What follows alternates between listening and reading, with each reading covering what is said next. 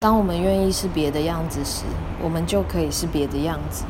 询问身体哪一边是较为轻盈、开展、充满可能性的呢？亦或把自己视为悲剧主角，是靠近开展，还是更靠近内锁的呢？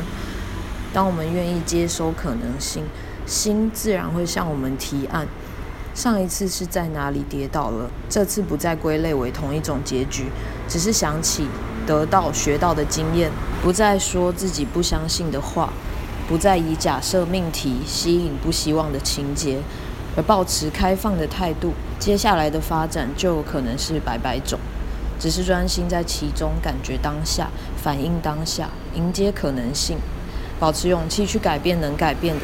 接受不能改变的，期待累积能分辨这两种差别的智慧，哪一边对你来说更为轻盈开展，有着更多可能性呢？好喽，讲到这，我要继续去看团喽，拜拜。